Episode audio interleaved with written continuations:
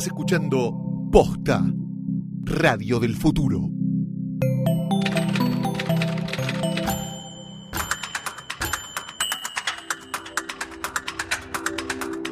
Bienvenidos al season finale de Letera 22, episodio 10. Mi nombre es Sebastián Rothstein. El mío es Santiago Calori. Y en el, este episodio, el último de este año, vamos a entrarle duro y parejo a una película que se llama Susana quiere el negro también, entre paréntesis, el que quiere celeste. Ese es el nombre de la película. Es correcto, sí. Pero antes de hablar de esta joya del cine argentino, vamos a hablar de qué estuvimos viendo esta semana, ¿verdad, Rosten? Bueno, esta semana eh, fui a ver una película ayer, justamente, eh, que habías mencionado la temporada anterior. Se llama El Movimiento. De Benjamin de Neistat. Benjamin Neistat. Eh, yo había visto su película anterior, Historia del Miedo. Me había. Tenía un. A- Para mi gusto tenía un comienzo muy eh, prometedor y después la película medio Te perdía copado un poco, Sí, sí, pero me técnico. parecía como que había alguien como me interesó. Dije, este flaco tiene, hay algo que me interesa de, no sé, la vibra o lo que elige contar.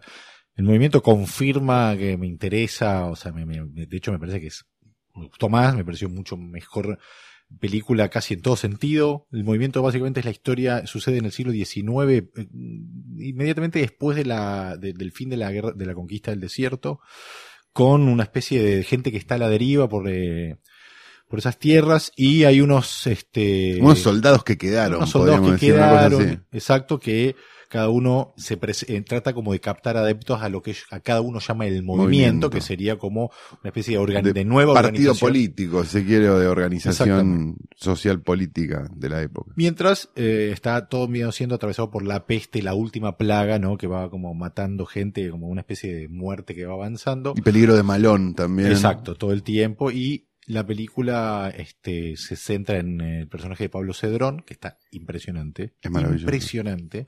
Porque es un western la película. La película es un western, la película es una película de malones, la película es una película de época Sí.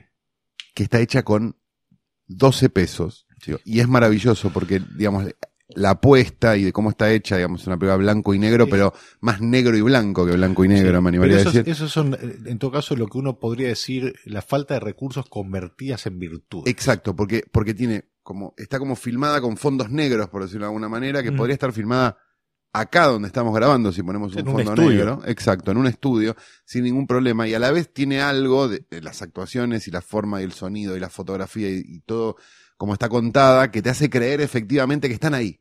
Sí, es, es, Porque en una época donde no había luces, con lo cual también era como, es, claro, es exacto, interesante, exactamente, digamos, cómo aprovecharon eso, esa, eso para darle un recurso a la película, una película que claramente no tiene un presupuesto enorme. Para mí fue un sorpresón cuando la vi. Sí. La fui a ver porque estaba en un festival y fue como, está en una Argentina, bueno, vamos, ¿no? Eh, eh, Sí. todo, todo mi conocimiento, no había visto Historia del Miedo, no había visto nada, Mm. Y fue como, wow, No, esto no, es muy bueno, muy bueno. rarísimo, Sí, está sí. muy bien. Está muy buena. eh, Buena para ver en cine, además. Y aparte hay un momento interesante porque ayer eh, salíamos del cine y charlábamos de si tenía una historia o no, o si tenía poca historia. Y había algo que a mí me había gustado mucho, que es en un momento de la película eh, el personaje de Cedrón y sus dos como compañeros que lo, que lo siguen y son como sus manos derechas, digamos, de alguna forma, paran en una pulpería y hay un momento como de, de, de que pasa el tiempo, ¿no? Pero muy bien contado, ¿no? Como no aburrido, sino como, como por corte van pasando diferentes payadores. Me hizo acordar un poco a la escena en Husbands donde cantan en Sí. un bar. Y también pensaba que lo interesante de ese momento es que en esa época seguramente no había mucho por hacer. No, claro. Y entonces, bueno, había un rato de aguantar ahí mientras iba como conociendo un poco cómo, cómo era el- los vínculos que, porque él después le habla a toda esa gente para tratar de sumarlos a el movimiento, ¿no?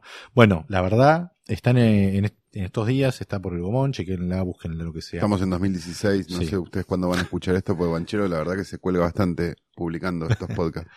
Pero bueno, el movimiento de Benjamin Neistat, para mí, una de las grandes películas del año pasado. Bien. de este año. Este año, perdón. Se filmó el año pasado. Tenemos que arruinarlo Banchero, no hagamos esto.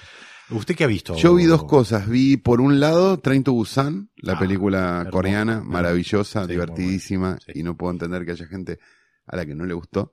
Este, que me devolvió, me parece, la, la sensación que me dio fue la de volver a ver esas películas donde estás tenso viendo una película y gritando, cuidado, atrás, vienen atrás, como un idiota. No da respiro. No da respiro, divertida. Sí, sí, sí. La pasé genial. De verdad, la pasé genial las dos horas, creo que dura. Sí, creo que casi dos horas, o algo así. Este, y me divertí como un niño o como un, o como un adolescente viendo la película. Sí. La verdad que es como maravillosa, me, me, me, me volvió loco. Me parece que hay varias películas de, de cine chino, de oriental, digamos, real, que me habían gustado. El año pasado habíamos hablado de Wailing, habíamos Sí, hablado señor. un poco también de Handmaiden, Sí. este, y alguna cosa más.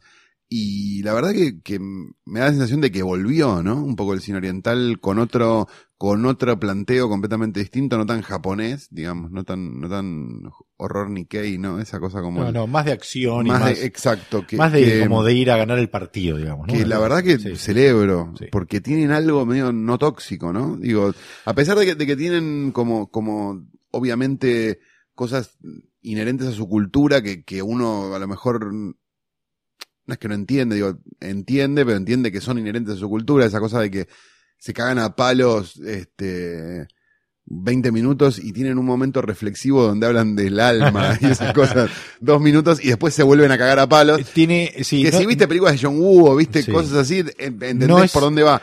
Pero, pero no es, es raro cínica, para no nosotros. es cínica la No es película. cínica la película, Entonces, para nada. Eso es como puro dentro de lo que la película. Me parece, es. eso me pareció, me pareció como una película sin, sin, Cinismo. eh, y sin nada artificial, o sea, sin millones de cosas artificiales. es una película, pero Snowpiercer, Snowpiercer Bueno, es claro. más cínica, digamos, Sí, porque tiene una mirada o una reflexión. Pero me da la sensación de que Snowpiercer a mí me gustó mucho igual, pero, pero me da la sensación de que es una película que, que es como más, más, seria, digamos. más, Se más lle- pretende más seria. pretende ser más seria ella, ¿no? Y esta está como una, ahí ella. eh, claro, como segura de sí misma, no tiene hay como una forma de decirlo que a mí no me acuerdo. sale. Sí, sí, sí. Este, más ambiciosa. en- Sí, en- y esta es como una película donde ah, vamos a cagarnos de risa con esto. Y es divertidísima y, y lo banco mucho. Sí. Este, esa es una. Y después vi también la nueva, nueva, del año pasado en realidad, película de Todd Solondz, este, Winner Dog. Winner Dog, que la traducción sería perro salchicha. Perro salchicha, que es eso, básicamente. La historia de un perro salchicha que sale de un, este, Sol- Solons. Sí, es absolutamente Solons. Sales de un refugio de estos, de, de, viste que tienen los yankees que si no vienen en 15 días los matamos. Viste que tienen como esa cosa Sí, hermosa. sí. Los llevan a vivir a, a una casa con un niño que se está recuperando del cáncer. Vamos. Este, mm, con unos padres que son horribles, hacen yoga, ¿no? ¿Quiénes son los unos actores? progres. Tracy Letts es el padre. Ah, muy bien. Y ella es Julie Delpy, muy dejada a la intemperie. Y un nenito de estos Todd Solondz, viste, como con los dientes Sí. separados y, y que parecen como de un cuento de Norman Rockwell. Es De una, de una pintura de Norman Rockwell, pero Recuperado de. eh, viene, viene de pelear contra un cáncer. He's a survivor. Dice. No, no, no, él ya le creció el pelo, dice el padre, que es lo que le parece señal para traerle un perro. Y la madre está en desacuerdo. Y están entendiendo el tipo de humor que tiene la película, básicamente. El perro empieza a bollar de hogar en hogar y vamos conociendo a las distintas Diferentes personas que, tienen al perro hasta un final que, digamos, sabiendo que es Todd Solondz, pueden imaginar. Pobre perro. Sí. Pero es de una forma, es de una forma tan brutal y tan graciosa que te reís de algo que no te estarías riendo de otra forma. Para mí tiene algo, tiene ese don. ¿Mata el perro en cámara? Ok. Spoiler, ¿eh? hacemos una aviso No, spoiler eso- y lo contamos. Pero eso no es un No, no spoiler. mata el perro en cámara, no mata el perro en cámara. Lo pisan tres autos seguidos. Bueno, digamos que está la famosa frase, ¿no? Eh, sí, sí. Le pa- lo pasa por arriba un auto, hay dos segundos de, de quietud, lo pasa otro auto, dos segundos de quietud y lo pasa otro auto en dirección contraria. Está bien. Eso Y podríamos. te estás eh, riendo, a mí me parecería trágico ver morir un perro, pero sinceramente tiene algo como el tono que tiene Solons, la, la convierte como en, en una hija putés maravillosa. Perfecto. Recom- la recomiendo mucho a aquellos que tengan un sentido del humor como el mío. ¿no? Ahí va. Sería una cosa así. ¿Viste algo más? Eh, no, no vi nada más. No vio nada más. Entonces pasemos entonces al plato principal de este Letera 22. En el season finale de Letra 22 hemos decidido eh, sorprendernos a nosotros mismos eligiendo una película que nadie hubiese elegido. De hecho, no había sucedido hasta ahora. Yo creo que nadie la ¿no? eligió nunca. Una película este, de, protagonizada por Alberto Olmedo. Creo que es su última película. Anteúltima, anteúltima, creo. Ahora lo deberíamos Atracción chequear. Peculiar, Creo ¿no? que está Atracción Atracción Peculiar como última película. Es sí. una película que igual figura como que es del año 1987. Ajá. eh, protagoniza Olmedo y Susana, Susana Traverso. Traverso, muy bonita, en un momento muy, muy bonita. Dirige y escribe, en realidad alguien le escribe, pero sobre idea de Julio de Gracia, última Exacto. película de Julio de Gracia antes de fundirse por propia voluntad Sí, con sí. El Infinito. Y segunda película de Julio Gracia había dirigido uno de los superagentes. ¿no? Exactamente. Superagentes no se rompe. Exactamente. Evidentemente esa es por encargo. Sí. Y, esta, es, la que quería su hacer. película, ¿no? Sí. Podríamos decir. Pero, eh, La, película, que es- yo no había visto, la, la sugerí yo, vos no la habías visto, no, creo. yo no la había ahora. visto. Y yo la sugerí porque la te- tenía el recuerdo de haberla visto alguna vez en algún, en Space o digo, o en algún lado que pasaban películas argentinas y haberme sorprendido de que no era una película de las de Olmedo, digamos. No era, no era una película picaresca, no era. ¿Recordás en qué circunstancias la había visto eh, originalmente? No, recuerdo, sí, en, en alguna tras, me acuerdo, no sé, debe haber sido Space que pasaba cine argentino todo el día, ¿te acordás? En algún momento, y que a la noche pasaba, te pasaba correccional de mujeres, no sé, ese tipo de cosas, este, Ahí. no sé, noventa y pico. Eh, y, y verla como, esto es rarísimo, esto no es una película de Almedo, esto no se parece a nada. Y después ha vuelto a verla, de, como confirmando eso, digo, como, che, esto no, esto se sale completamente del canon. Si uno analiza en realidad el derrotero, por decirlo de alguna manera, de desgracia, que dos años después se iba a suicidar, depresivo y una serie de cosas, qué sé yo, este, es un poco una película con un tono Un tono póstumo. exacto. ¿No? Tiene un Que, tono que el cine argentino tiene algunos otros ejemplos. Digo, eh, Una viuda descocada es una película que Claro. está llena de chistes de cementerios, por ejemplo. Y un año después se murió Armando Bo. Digo, hay como algo de, del director despidiéndose de todos nosotros que a mí me, me da como un poco de... Sí, es, eh, sí, yo creo que yo la vi por primera vez, me, me parece que es un buen ejemplo como para decir que cualquier película se puede analizar y, y como y, y desmenuzar y encontrar que siempre hay alguna idea dando vuelta. Ese era el, el- ¿No? Lo que dije antes era el A y el B era eso que acabas de decir. ¿No? Las películas como- son películas. Sí, sí, sí, exactamente. Entonces la película es una obviedad los problemas que tiene de, dirección y hasta de tono, te diría, pero hay algo que eh, empieza a prevalecer y hay, un, y hay una especie de idea de donde sale la película que está a los tumbos presente casi en todos lados y en todos los personajes, ¿no? O sea, el cura medio borracho no es arbitrario, después no pasa nada con eso, pero sí elige un cura borracho como el cura simpático, como que aguanta a las que tiene también como una visión de la iglesia extraña, digamos, Sí, para sí. una película Sí. argentina, digo, de esa época, del sí. 87, Sí. digo, como, como una versión de, digo, los curas son todos borrachos y te piden plata, digamos, Sí. como eso, Digamos que por un lado, la película, como para ir al, al punto de partida, Sí. ¿no? Y, y, sobre todo y en su estructura, ¿no? La película está eh, claramente estructurada en, un, en una especie de montaje paralelo hasta, hasta que se hasta juntan. que se juntan eh, Aristóbulo, Exacto, y Celeste. Alberto Almedo y Celeste. Susana Traverso, que es a Traverso. los 40 minutos de Que por alguna razón extraña la película se llama Susana quiere el negro también y ella no se llama Susana. Es, es- Debe haber sido un capricho de Para mí la película originalmente se debe haber llamado El que quiere Celeste, sí. que es el nombre del personaje de ella, y eventualmente de, de haber explotado algo Susana el negro de, de Sí. la época de seguramente no toca botón, Sí. con lo cual le pusieron ese título para, para, para llevar más espectadores. El título es brillante igual, Susana el negro también es maravilloso. Eh, lo que tiene la película, si queremos como tratar de entender el tono, este tono extraño que tiene, lo tiene medio de movida. La película arranca con una escena muy buena, que es unos niños que salen del colegio secundario. En algún pueblo. en algún- sí, eso, sí, sí, después es- de- nos enteramos que es Mendoza. Sí, Pero salen como caminando y, y va sonando una marcha, este, que ahora no recuerdo el nombre, pero que es una que muy cinematográfica, eh, y van los títulos de apertura y son 30 chicos que llegan hasta la casa de la prostituta del pueblo, que es Celeste, y este, van básicamente a debutar. Y en, la, en dos escenas, nuestra protagonista femenina, nuestra eh, Cenicienta, ¿no? Para decirlo así, Patty le debu- hace debutar a 30 chicos, ¿no? Exacto. Esa es como la Sí. presentación del personaje. Lo que... presentación que hoy no podría pasar. No, no, hoy sería una- y aparte con una inocencia. Y con un humor, ¿no? Digamos, que, humor. que es como, Sí. sí, no, no 30 tiene humor palos, esta situación. juntan un palo cada uno. Exacto. Y así va la cosa. Eh, también conocemos en, en esta primera secuencia que podríamos decir de, de Celeste a su mejor amigo y con el amigo con el cual sueña, Julio de Gracia en un papel que se llama, el personaje se llama Culi. El Culi. Sí. ¿no? Ya quedó claro. El Culi. Sí, Es el, el amigo gay. el amigo de- gay de ella. de ella, pero en ningún momento hay un chiste, o sea, el nombre, el, en, todo, en todo caso el chiste es el nombre, pero Él- después él no hay un- chiste. No, pero hay al- algo interesante. Una, una vez no me acuerdo qué actor lo decía y tenía razón con eso.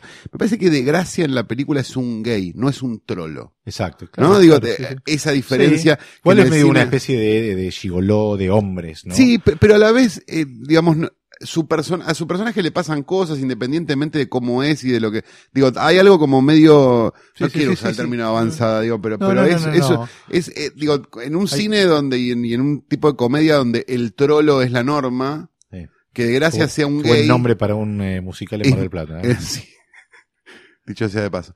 Este, me parece como, como interesante lo, lo, lo que, lo que logra el personaje. Sí. Pues es un personaje querible, sí, sí. es un personaje que, que es amigo No, de hay ella. algo verdadero, eh, el- eh, o sea, hay un algo con el paso del tiempo que les pasa a todos los personajes y eso es una de las cosas que para mí empiezan como a jugar ahí dando vueltas que este tipo sabe que le queda, se está, dice, me estoy quedando pelado, mirá la papada que tengo, entonces está buscando como Marido. un marido, Claro. básicamente, algo que lo encuentra Marcos Wojnski, cosa que me, me, me, me mató de amor. Otra cosa que me pasó cuando volví a ver la película es que me di cuenta, me di cuenta que había dos de tus más grandes pasiones en la película, son Marcos Wonsky y Max Berliner.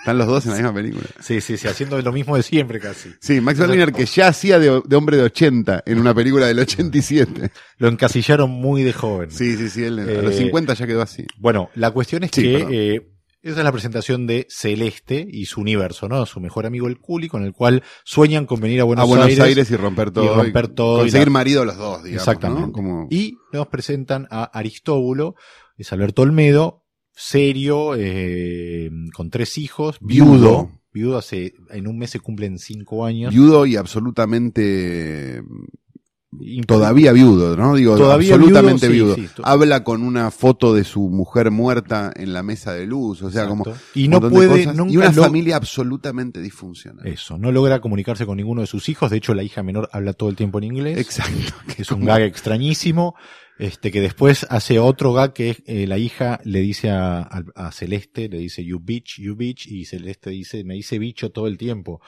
No, eso quiere decir, sos una puta, le dice, ¿no? En un momento así de profundo drama de la película. Tiene un hijo Pero- salidor, ¿Mm? digamos, llamémoslo de esta manera, Que es eh, hecho por su por propio su hijo. propio hijo, Fernando Olmedo, y un hijo que después descubriremos que- este, es homosexual. Exacto. Digamos, hay como algo muy Victorio interesante, claro, Victorio pero que tampoco está contado de una No. forma, digo, es un drama, no, no, no, no está contado como una comedia, "Ah, tengo un hijo trolo, ¿no? ¿Viste esa cosa de, nada, de, de nada. cine argentino? Nada, Nada. que ver. De hecho, el gran conflicto del personaje eh, de Olmedo, Aristóbulo, es, son las apariencias y el demostrarse de una forma. Cuando él le pregunta a cada uno de sus hijos, primero cuando lo- al amanecer le dice, sacate el salagaña, sacate el arito, etcétera. Es como que los tiene medio cagando a todos, ¿no? Una cosa de locos. Pero, en un momento se sienta a hablar con Victorio, que es como el hijo con el que eh, menos diálogo tiene, y le dice, contame que ya debutaste, le dice, ¿no? Hace como papá, básicamente lo que le está viendo es que le mienta. Y está, Claro. Es como muy clara esa escena, que lo que más le interesa al personaje de Aristo, lo que, a lo que más atento está es a las apariencias. O sea, Que es, es lo que va a tener que vencer básicamente, claro, cuando, claro. cuando conozca Exacto. a esta persona que va a terminar conociendo. Porque la su- película se llama Susana quiere y el negro también. Exacto. Digamos, este, lo cual Tiene- indicaría que estos dos caminos que estamos viendo en paralelo se van a cruzar Entre- en algún momento. entre la gente que rodea a Aristóbulo, que es este donde va a suceder toda la gran parte de la película, está Matilda, que es una pretendiente que él tiene, Sí, que es Beba una- Vidar. Beba Vidar, que tiene una que tiene sobrina, una, hija- una sobrina renga, que es como Divina Gloria. Divina Gloria, en la época donde Divina Gloria estaba en la revista Libre, Exacto. en la, esta película hace de renga. Exacto. Digamos, hay cosas que de verdad son extrañas para, para, para la época, Después, definitivamente. eh, exacto, después, entonces, eh, eh, cuando empiezan a entrar estos, el cura que bebe alcohol todo el tiempo, entonces cuando estás viendo estos personajes, decís, a ver, para, haces un repaso de los personajes que hay en la película y te das cuenta que todos tienen como un denominador común, Todos tienen un demonio. todos tienen un demonio, todos están solos, todos están Exacto. como incomun- todos son deformes de alguna Y forma. si le agregamos un costado más visual, es una película visualmente muy oscura, que es distinto en colores y en un montón de cosas. Es una película muy azul, digo, y muy marrón oscuro, digo, que, la foto no es una maravilla, ni, No. ni, ni por asomo, pero hay una intención, me parece, de contar una película diferente a las películas del medio porcel que tienen una iluminación más de Televisiva. estudio de televisión, Sí, sí, sí. mini pan al techo, digo, como, como esa cosa de todo está iluminado, todo es blanco, celeste o Sí. no sé qué. Y esta película es como más, ¿no? Sí, sí, más de sí. noche, Sí. más ese tipo de cosas. En, en estos dos universos que están planteados, que son la, la prostituta y el señor de la alta eh, sociedad, se supone. sí. eh, está todo seteado Con ya. Olmedo, perdón, no le dijimos esto, actuando serio. Hace sus chistes, pero muy contenido. Pero ¿no? los dice, me da Sí. la sensación, no los hace. No, no, no, se le escapa un poco. O sea, si hay algo que queda claro en la película es lo que Olmedo podría haber sido. Si- Sí. si esto del tono que decíamos póstumo es también sabiendo un poco el destino que tuvieron eh, los, perso- los, los personajes de la vida real, digamos, ¿no? Entonces, Olmedo podría haber realmente el que creí, o sea, el que cuando iba a ser, eh, no habrá más penas ni olvido, no, eh, Tiempo Revancha, él iba Sí. a ser supuestamente, dice la leyenda, Larsen, el personaje de Julio de Gracia en Tiempo de Revancha, es como que queda como si vos supieras si los Beatles hubiesen muerto eh, en Please Please Me, por ejemplo, y vos sabés todo lo que hubiesen podido hacer, pero no va a existir nunca. Y hay un poco esa sensación, al menos lo que me pasa a mí viendo esta película y Olmedo. Eh, aparece un amigo de Aristóbulo que es Lautaro, ¿no? Sí. Carlitos Iglesias. ¿no es Carlitos? Iglesias, sex symbol de los 80, para aquellos que no. Aeromozo. Aeromoso, exacto. Novio de Adriana Broski, en el momento de Adriana Broski cuando, cuando era el culo de Hitachi. Protagonista, sí, protagonista de Comisario Ferro años después. ¿no? exacto. Pero bueno, el amigo de, de, de Aristóbulo Ajá. le pide si puede, ya que tiene una residencia, una, una, una casona que él no usa, porque él es un millonario. Exacto. ¿no? Le dice, quiero poner una residencia para geriátricos. No, dije residencia para ancianos. Un Una- geriátrico. un geriátrico, para- sí, sí, sí. Geriátrico, sí, ahí está. Eh, Olmedo le dice, sí, sí, sí, bueno, sí, se le da, no mitad y mitad, son socios, y lo que vamos a ir descubriendo en breve cuando... Es que ese geriátrico no es un geriátrico. Exactamente, cuando empieza a ganar mucha plata con ese geriátrico, Y le trae el cheque todos los meses y le dice, no, qué bien, esto está funcionando muy bien. Un día quiero conocer, sí, sí, Sí, no te sí, preocupes. y medio que queda intrigado, llama y lo- eh, eh, tiene un diálogo muy curioso que es, le atiende en el teléfono una señora y le dice all day, y él dice all day, All time. all, eh, no, all day, porque está abierto todo el día. ah, ok. All day, all day, all day, sí, all day le dicen. ¿Qué, qué necesita? Este, ¿Puedo pedir un turno? Dice, ¿para qué, eh, ¿para qué hora tiene? Estamos abiertos las 24 horas, le responde la señora. Y él, y él dice, ¿cómo? Y ahí va, Exacto. y descubre que Descubre que esto no es, es, un prostíbulo. Exacto. ¿no? Pero, un feliz prostíbulo, porque son los 80. ¿no? exacto, Sí. donde ah, casi todas las chicas, salvo en dos momentos, están siempre vestidas. Claro. Y donde los clientes tienen fantasías dignas de eh, Belle de Jour de Buñuel. Sí, bueno, hay algo de Belle de Jour, ¿no? Y hay, y hay, un, y hay un mujer bonita adelantado. Hay mujer bolita adelantada. O sea, hay mucho cliché que uno después vio, está todo ahí. O sea, está, ya vamos a llegar a ese momento, pero el cliché de Buñuel podríamos decir que está en los fetiches que van apareciendo en Exacto. lugar a modo de gag. en que van apareciendo medio mechados en el drama. Que esto, esto también es, es interesante. Lo, lo hablábamos hace un minuto, pero, pero no estábamos grabando, así que lo hablamos ahora. Eh, como esta idea de que si vos le sacás los gags, digamos, de vino un enano, vino uno que quiere ser el profesor y, la, y el, claro, digo, como ese tipo de cosas, este, la- el drama está. Si vos sacás eso, o sea, están como puestos, me da la sensación. Como el título está puesto. Digo, Sí, sí, sí. eh, hay algo como, como, como medio de, che, che, no es, no es graciosa ni en pedo esta película. ¿no? Sí, sí, sí, sí, es, sí, medio- es un drama, boludo. Sí, ¿No? sí, Me sí. imagino gente viéndola y diciendo, ma, metele chistes con, con putas. Y los metieron en el medio, Sí, sí. ¿no? Después tiene, tiene como unos chistes como raros, como por ejemplo, un, un cliente que es un pajero en realidad, que le gusta juntarse con una de las chicas y tocarse, entonces está esperando que le toque su turno con las ojeras, y este diálogo entre dos chicas, dice, este eh, pidió turno toda la semana, ¿y yo qué hago ahora? Y la otra le responde, y el que quiere celeste. Y bueno, No, no, y como diálogos así sí. como... Si, si hubiese- si fuesen en francés, Serían, pero claro, esto hubiera ido ¿no? acá, viejo. Si esto estaba en francés, iba acá. este, ¿Vos te es diste que, cuenta que si no hablas el idioma no sabes si están sobreactuando? Sí, influye, sí, total. Aristóbulo llega a la residencia y descubre esto y dice, pero, y dice esto, pero ¿qué es esto? Las mil y una noches. Exacto. Pero se cuenta también con este una- unos, unos gays que regentean el lugar también. Exacto. Uno de ellos, Ad- Adel Adel Colanza, el ma- ¿Quién es? Manolo, el mayordomo de las películas de Isabel Sarli, Bien. en un papelazo. como todos los que hizo Adele con su carrera. Bueno, en, en esta, eh, eh, eh, este personaje del medio, Aristóbulo se lleva una, una, una- esta sorpresa de que esto en realidad es un cabaret, un quilombo. Empiezan los gritos en un típico paso de vodevil, se Sí, podría decir. correcto. Esto, es un quilombo, esto es un quilombo, y justo pasa un policía, entran, se llevan a todos a todos presos. a todos presos. Este, pero hay un momento, otro diálogo muy bueno entre Lautaro y Aristóbulo antes que llegue la policía que le dice, para, dos cosas. Primero, nadie tiene por qué enterarse. Segundo, negocios como, eh, eh, es un negocio como otro. Como Pero en ese otro. orden, Sí. eso es muy bueno. Primero, nadie tiene que enterarse. Segundo, es lo más normal del mundo.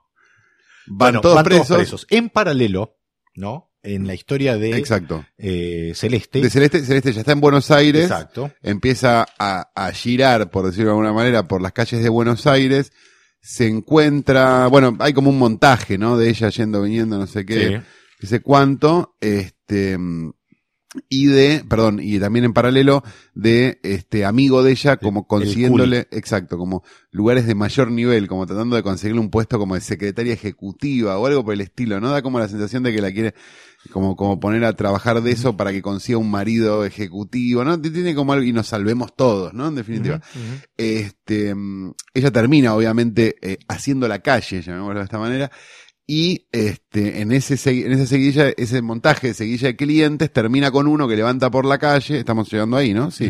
Este, y le dice, no, Vamos estoy- a mi vamos a mi camioneta. qué sé yo, qué sé cuánto, van como a un camión de estos medio frigoríficos, no sé qué, porque un homenaje a carne en algún punto, y dentro de ese camión hay varios tipos, Dos más, son Dos tres. más, exacto, que, que quieren como abusarse o digamos o propasarse con ella sin que eso esté en el plan que ella tenía.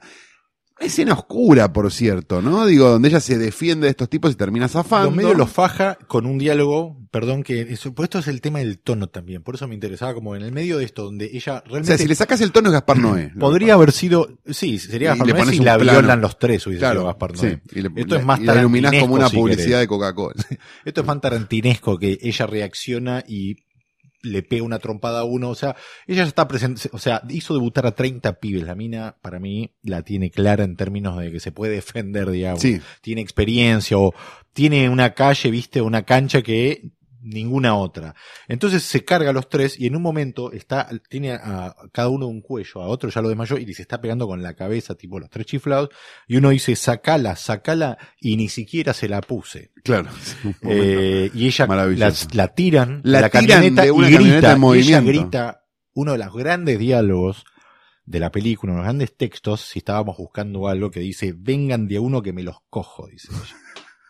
Extraordinario. ¿No? Eso como, eso es una forma de presentar un buen personaje. Ella termina tirada en el medio de la calle. Aristóbulo en paralelo zafa con el, con el comisario porque es amigo, qué sé yo. Mañana lo resolvemos, no sé qué. Sale en su Mercedes-Benz porque es la noche de aniversario de la muerte de su mujer y Ujú. hace una reunión en su casa Claro, exacto. porque él todavía no Todo eso soltó. pasa la noche del quinto año. exacto. Exactamente.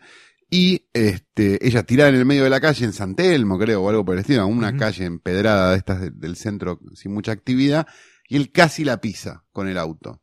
La salva, Mientras suena Can't I Take, love my, you. Can't Can't Take My Eyes Off You, You, de sí. Frankie Valli. exacto.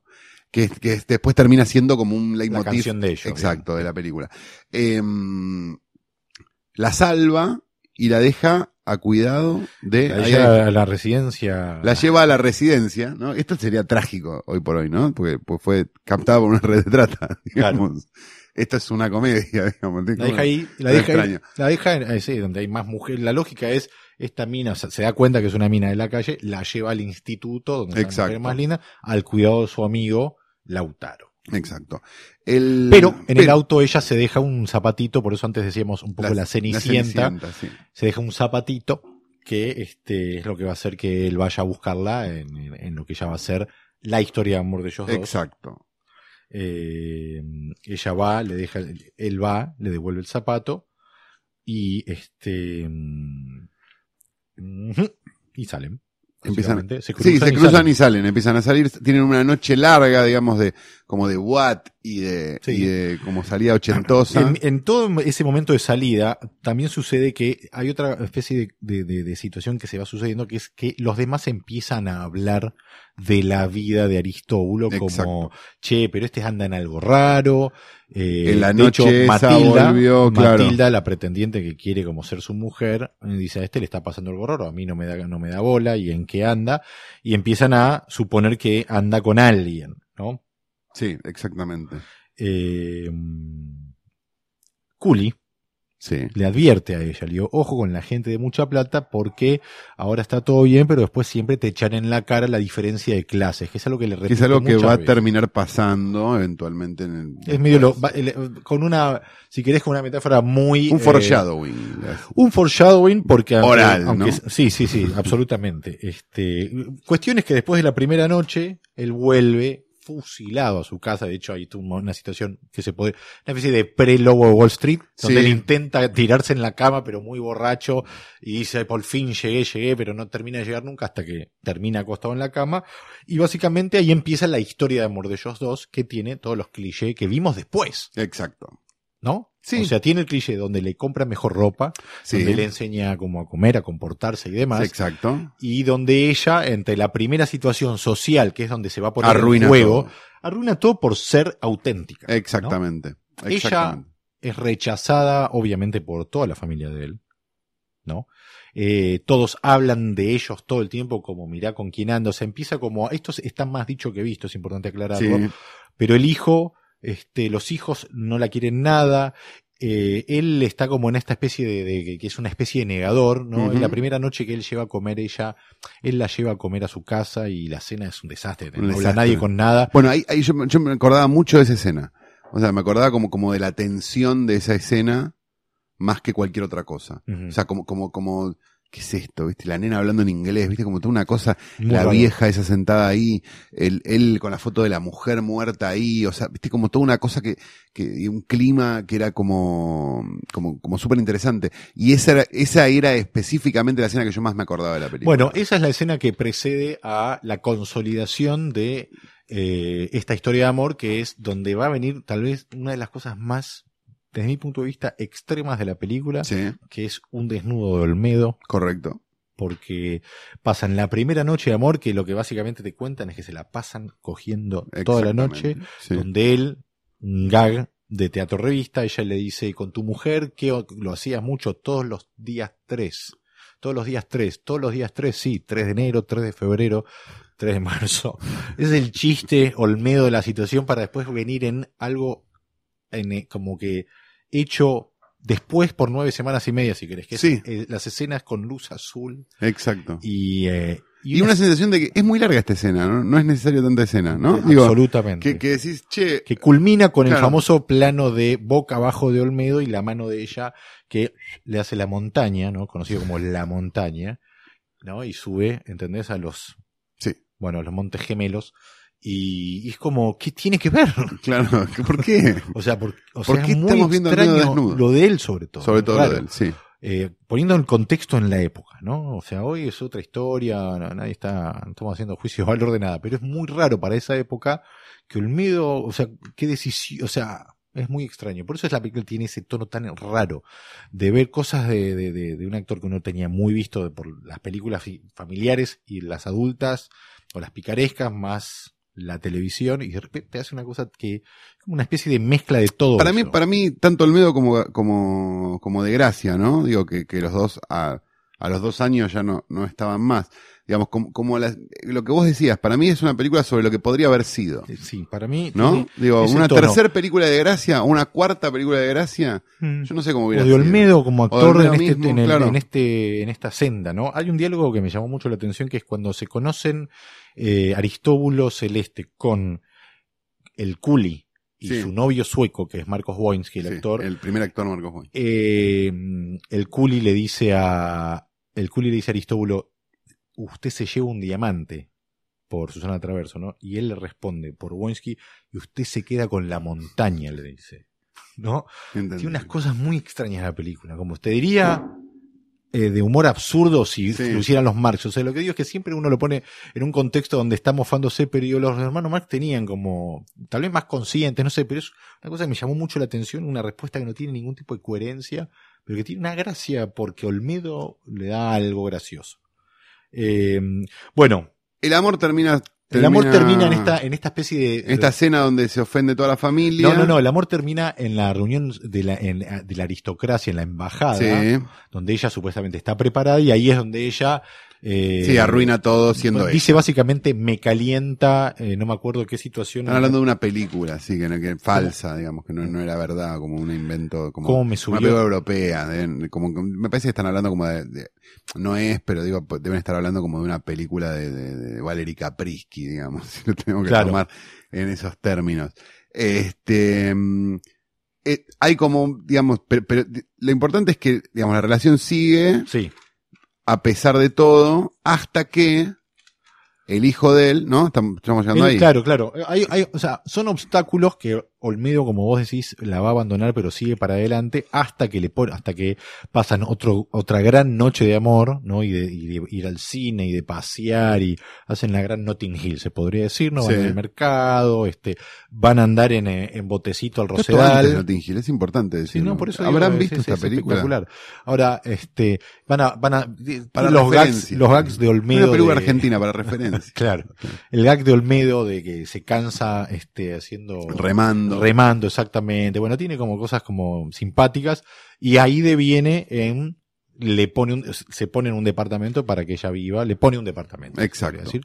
a ese departamento termina llegando su hijo, su hijo, Fernando. Fernando, Olmedo, que no sé ni cómo se llama. Juan el- Pablo. Juan Pablo, ok, ¿no? Porque ¿viste? estas películas en general se llamaban como el actor, Sí, por eso, sí. que era más fácil de que aprenderse los Juan nombres. Pablo. Este, y le hace un planteo como a ella como para que se vaya y qué sé yo, ella le pega un cachetazo en el momento en que ella ¿Cuánto, le pega. no, él le dice, ¿por ¿cuánto le ofrece guita para irse? ¿Cuánto querés? Y ella le dice, le pega un cachetazo, le responde Exacto. con un cachetazo. Ah, en ese momento entra Olmedo, entra Aristóbulo, digámoslo así. Y Juan Pablo le dice, ella es de otra raza, le dice. Sí, y hace como todo un planteo. Y tiene un planteo medio ridículo porque, digamos, para Todos- el personaje, todos me miran mal. todos me miran mal en la iglesia, ¿no? Dice él en que todos lados, en la iglesia, sale en para la iglesia, en el club, en el colegio. Y, eh, y cuando ella se va llorando, porque Olmedo, eh, Aristóbulo en ese momento no salta por ella, ella se va llorando. Y él, y, y también le dice algo muy raro Aristóbulo a su hijo, le dice, eh, ¿querés también darme tu moto y quedarte con mi Mercedes? Eso es lo que le dice.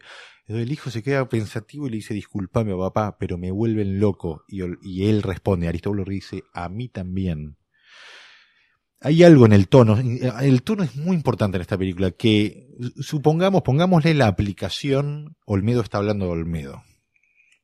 ¿No? Sí, Tiene un cameo Nancy Herrera en la película, sí, ¿no? sí, Ok. sí. Entonces empieza como a tener un tono. Cuando eh, escuché ese, ese diálogo de querés que te des mi Mercedes, la moto, dije, para. Había algo, hay algo muy extraño en la película. Para los que, como les gusta un poco esa mitología de- del teatro revista Olmedo y todo eso, tiene ese tono la película. Tiene el tono de la despedida, tiene el tono de, de algo. me- es muy extraño. Sí, sin duda. Eh, Este, bueno, paralelo, en todo mal. separados, separados en paralelo, él, se, él empieza como a juntarse con la persona, Matilda. exacto, con, con Beba Vidar, que debería, que es como la persona con la que él debería estar, digamos, exacto, que tiene y como anuncia su casamiento. el beneplácito de la iglesia, de la familia, de un montón de una señora bien, con su sobrina Renga, y en para, claro, y en paralelo. Divina Gloria. Y en paralelo, eh, Celeste se pone de novia con Lautaro, obviamente, Exacto. el amigo traidor, básicamente, y se cruzan una noche en una WAT porque Aristóbulo lleva a Matilda a los lugares a donde iba, Iba con. Celeste, y obviamente Matilda se espanta y se nota que ellos se aman. Entonces, así llega el día del casamiento, donde los hijos eh, se ocupan de llevar a la novia al, al- al altar y Aristóbulo espera y llega la novia al altar, obviamente no se le ve el rostro y el- la gran sorpresa que uno se ve venir obviamente es que la que está debajo de ese vestido de novia es Celeste. Exacto, y no, y no Beba Beba que es secuestrada por el culi por el culi y el sueco, que la duermen con cloroformo, ¿no? y se la cosa lleva, sí, sí, sí. terrible Y se la y se la llevan. llevan. Se arma Y- una enorme bataola Eh, ahí está la lucha de clases que decíamos al comienzo, porque Exacto. están los invitados de Celeste, que son todas las chicas del, del quilombo, Exacto. y los gays, Sí. ¿no? están todos de ese lado. El enano. el enano también. Sí, claro. Y del otro lado está toda la gente de alta sociedad, amiga y conocida y allegada Y de empieza una batalla Aristóbulo. campal literal de, de Mientras guerra de- todos- de, exacto. clases. Una Exacto. especie de Mientras revolución. ellos se, se escapan como por abajo y se terminan Y se- besando. Y se termina un beso y hay un congelado donde Rarísimo. termina la película, este, el que quiere celeste, que le, eh, que, que le cueste, o algo así.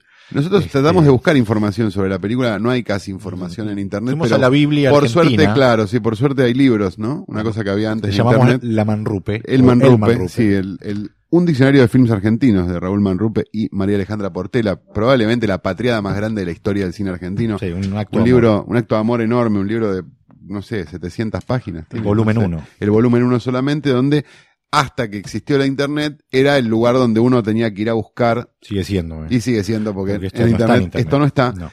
Eh, y está, bueno, ficha técnica, elenco y demás. Una pequeña sinopsis, un viudo con tres hijos se enamora de una prostituta llegada del interior junto a un amigo gay, está bien, una, una sinopsis breve. Y después tiene varios six, ¿no? De, este, de la prensa de aquel momento. Sí, señor. Tenemos, el problema pasa tanto por el libro como por la dirección, dijo Aníbal Vinelli, que capaz se quedó dormido viéndola, ¿no? Aníbal Vinelli en Clarín. ¿Sí? Nunca- Fallida nunca comedia nacional sobre seres marginados, dijo Pascual ¿Cómo, cómo? Perdón, perdón, otra vez. Fallida comedia nacional sobre seres marginados, dijo Pascual ser. en el cronista ser. comercial. Puede ser. Y tenemos el tono de comedia chispeante que seguramente se intentó dar a esta historia no llega a concretarse totalmente, dijo Edgardo J. Cap de Vila en la prensa. Todo que no ser. entendió que capaz que esta no era una comedia. Había que esperar 20 años para verla, me parece. Había que esperar dos años y ver lo que pasó No, con dos Julio años, de claro, Gracia exactamente. para entender por qué esta no era una comedia. ¿Qué dice? Hay una última Hay reflexión. una, de- una reflexión de ellos, de, de Manrupe y Portela, que dice, la segunda película de Gracia como director, ambiciones de comedia con algunos buenos momentos que quedan en la intención, buena labor de Traverso y un último intento de Olmedo en un tipo de trabajo distinto al habitual. Me parece que ese es Soy el, el, punto. único que se sorprende por el desnudo del medio, no lo puedo creer. Sí, Bueno, esto ha sido la última película de la temporada. exacto. Ahora en, breve nos vamos a despedir, pero esto ha sido entonces eh, el negro quiere, Susana, Susana quiere, quiere el, negro, también, entre paréntesis, el que quiere celeste, eh, dirigida por Julio de Gracia, escrita por, teníamos el nombre por ahí, Pero ya le cortamos. pero la idea, porque dice bookmark. idea de Julio de Gracia, eh, y esto ha sido este, esta temporada de Letera y las películas. Bien, último bloque, ¿no? Último Sí. segmento, último acto. de- Argentores sigue sin hacer update a la página. No tenemos más frases para ustedes. Me parece que vamos a dropear, Este es un vamos a dropear el mic Sí, Y- vamos a dejar tirado el micrófono. y vamos a, buscar por otros lados Sí, otras frases basta, de. Vamos a meternos en la página de SGAE para ver si los gallegos hacen lo mismo que los pelotudos de acá. Probablemente sea así.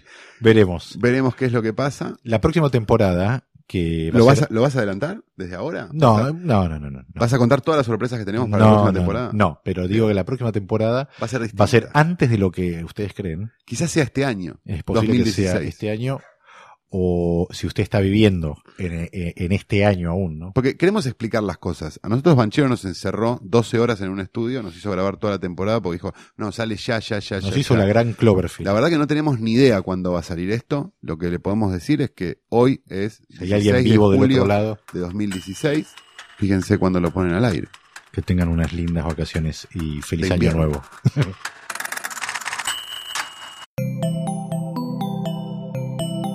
Si te gustó este episodio, hay mucho más para escuchar en Posta. Conoce todos nuestros programas en posta.fm. También podés llevarnos en tu teléfono. Baja la app de Posta para Android o para iPhone o suscríbete en iTunes a tus series favoritas. Seguí escuchando Posta, Radio del Futuro, cuando quieras y donde quieras. Free stuff is awesome, but free stuff that will spice up your bedroom is even better. Just go to adamandeve.com and select almost any one item for 50% off, and then we'll load on the free stuff. Just enter this very exclusive code, music at checkout. And you'll get 10 tantalizing free gifts, including a sexy item for him, a special toy for her, and a third item you'll both enjoy. And for your viewing pleasure, six free spicy movies on DVD. Plus, Free shipping! always sent in discreet packaging. So go to adamandeve.com now. Get 50% off plus 10 free gifts when you enter the exclusive offer code MUSIC. That's M U S I C, because without it, no free stuff. That's music at adamandeve.com.